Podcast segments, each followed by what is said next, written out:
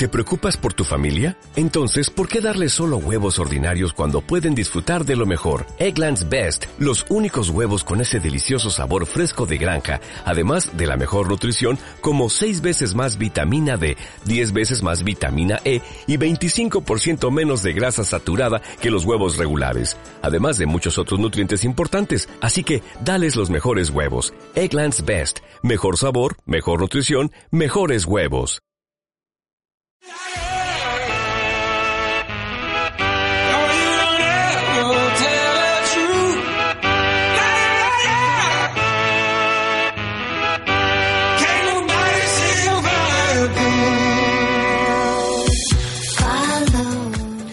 La información falsa no es algo que se haya inventado con Internet, pero en Internet fluye con muchísima facilidad. Las leyendas urbanas han existido siempre, igual que los timos, las cadenas y demás. on a diamond street. It's these apocalypse. Hace unas semanas en el grupo de WhatsApp de la radio hemos sufrido la presencia de uno de esos bulos. Con toda la buena voluntad, una vecina nos alertaba de que iban a cerrar una perrera y entre todos, compartiendo la foto de los adorables perritos, podríamos encontrarles un dueño enseguida. Pero resultó ser un bulo, una mentira aparentemente sin ningún fin más que el de hacerse viral y permanecer en las redes durante años, porque la foto y el anuncio lleva ya bastante tiempo dando vueltas por las redes.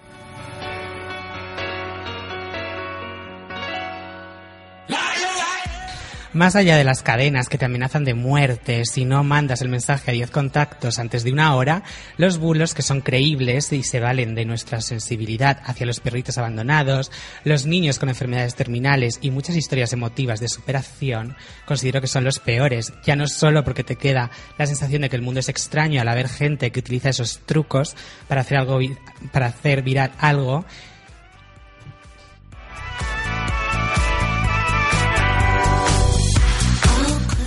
Y ya no digo si encima lo hacen para solicitar donaciones y convertir el bulo en timo. Pero ya el hecho de utilizar algo así solo para comprobar hasta dónde llega la cadena es penoso. ¿Por qué es malo un bulo de este estilo? Aunque su fin no sea lucrarse, pues porque no nos vamos a creer ninguna alerta de perros en peligro o similares, y siempre que veamos algo así nos acordaremos de que puede ser un bulo y tenderemos a quitarle importancia a temas que sí son reales, como en el cuento de Pedro y el Lobo.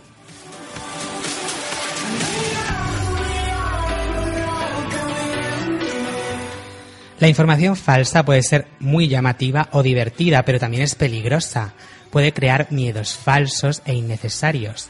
Puede acabar con la reputación de una persona concreta o despistarnos de lo que realmente deberíamos prestar atención. Puede crear alarmas falsas con consecuencias más o menos graves.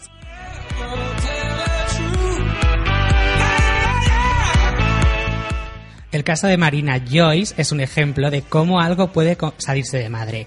Y ya ni hablo de que haya una intención de mentir, simplemente que un malentendido se convierta en una avalancha. Marina Joyce tiene un canal en YouTube donde da consejos de estilo, de maquillarse, cuenta cosas de su vida. Bueno, pues adelgazó, su actitud empezó a ser más apagada y una hipótesis llevó a la otra, que si es anoréxica, que si es drogadicta, que si es que en invierno está un poco más de bajón que en verano. Al final alguien acabó viendo reflejado en la pupila de la chica un hombre apuntándola con una pistola. En otro vídeo alguien creyó oír un mensaje de auxilio en la voz, en la tos de Marina. Otro veía la sombra del secuestrado en la pared. Vamos, en vez de pensar que la chica era una adolescente normal que quería adelgazar y que estaba algo deprimida, o que el hombre que la apuntaba con un arma era en realidad su novia apuntándola con una cámara, el caso es que la policía de su ciudad, ante la aluvión de mensajes en las redes sociales con el hashtag Salven a Marina, tuvo que ir a la casa de la chica a ver si era verdad y tranquilizar a sus fans. También es cierto que la chica no desmentía lo del secuestro, seguramente porque aunque, fuera, aunque no fuera ella la que soltó el bulo, vio que el número de seguidores creció como la espuma en un par de días y eso se traducía en dinerito fresco.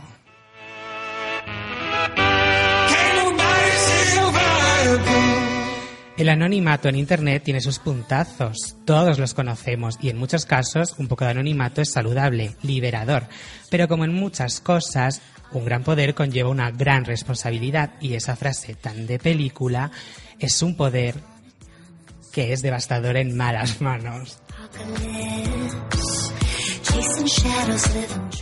Pero sabed que este tipo de bulos están castigados por la ley. Aunque el anonimato asegura cierta impunidad, si te pillan siendo el origen de un bulo, la multa puede ser, según la gravedad del asunto, de 600 euros como mínimo hasta 30.000 euros. Y hay penas de cárcel para bulos relacionados con epidemias y terrorismo, por ejemplo.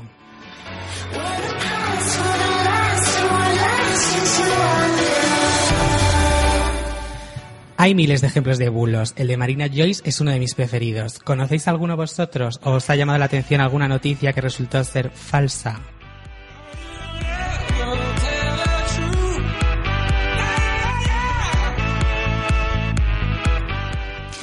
Aunque no lo estéis viendo, Iván se estaba sonriendo cuando estaba hablando de este tema.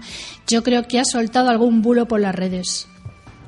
Cuando he dicho lo de las multas, no he soltado ningún bulo, pero la verdad es que es mucho más fácil soltar un bulo de lo que crees. Porque en realidad, como en las redes se dicen cualquier cosa que tú crees, ya has soltado un bulo. Y la gente lo puede dar por bueno. ¿En qué has mentido? Yo no he mentido. Bueno, retoco mis fotos por Photoshop, lo reconozco.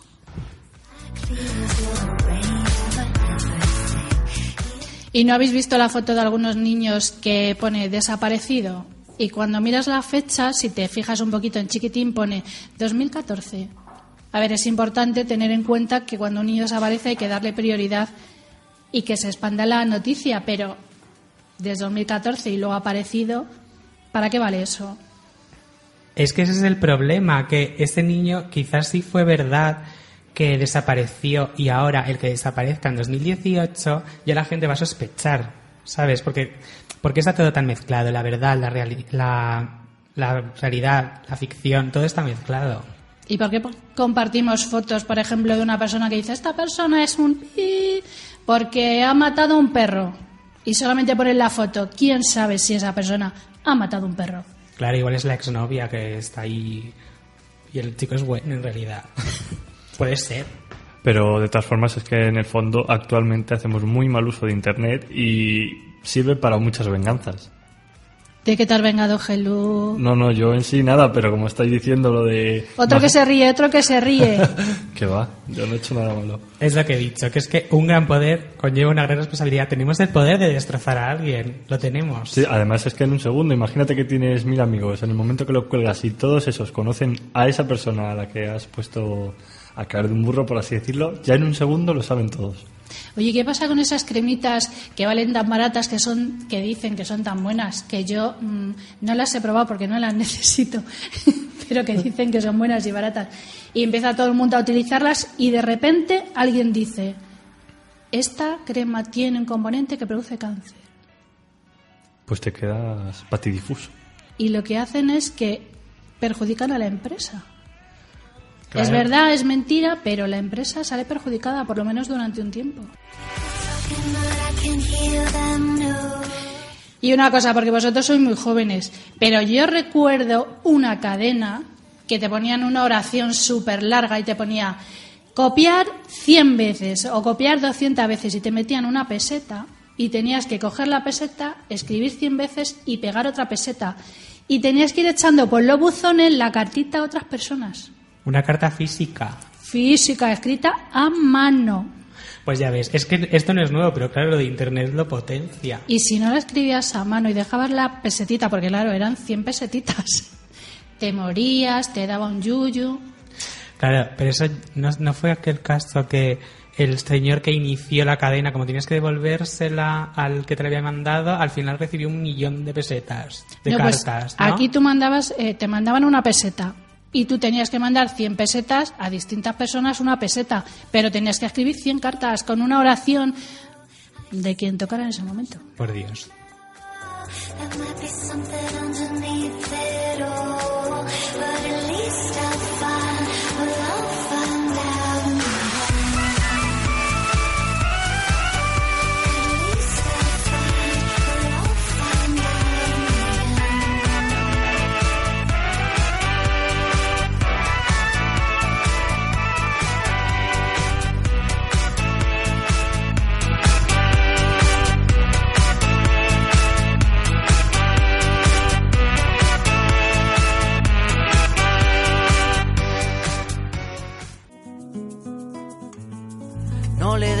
Aire que respiras, los colores de la vida te recuerdan que este cuento no termina. Y a la vuelta de la esquina, los colores se te olvidan. A la vuelta de la esquina, Todos los viernes De 6 a 8 de la tarde un programa lleno. de cultura y curiosidades. ¡Os esperamos!